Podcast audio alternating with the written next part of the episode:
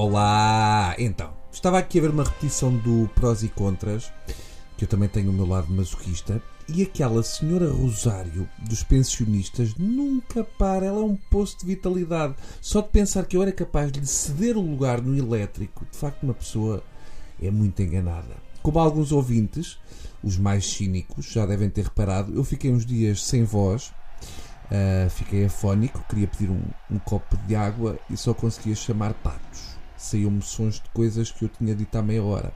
Eu sei que ficar sem voz pode não ser impeditivo para fazer o meu trabalho. Recordo que Conchita Wurtz venceu o festival com uma música que parece a banda sonora do 007 realizado pelo Almodóvar, mas aqui para nós ela não tem voz, ou ele. Ou então é psicológico, porque estamos à espera que ela tenha voz de tipo de barbas ou então de senhora fininha. De frente espera o tom de um Carlos Paião. De trás fica a contar com o esganiçado da loira das doce. Depois acaba por nem ser nem uma coisa nem outra. Conchita é o esbroa de mel numa só pessoa e, de facto, isso não é fácil de aceitar. Vamos lá esclarecer uma coisa. A mim, o Festival da Eurovisão da Canção faz-me o mesmo aos ouvidos do que aterrar e levantar num avião. Eu, assim que ouço o musical da Eurovisão a anunciar o festival, começo logo a chupar um reboçado ou a mascar uma pastilha. Mas para certas pessoas estamos a falar da coisa mais sagrada do mundo.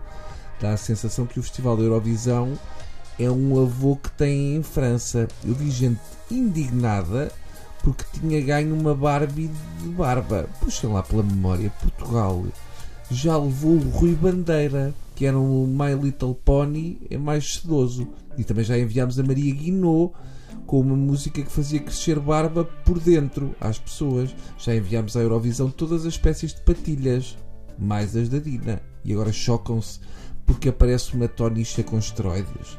Todos os anos, sempre que podem, vão para o Carnaval de Torres vestidos de mulheres, como se o dia fosse acabar amanhã e quisessem morrer de colãs.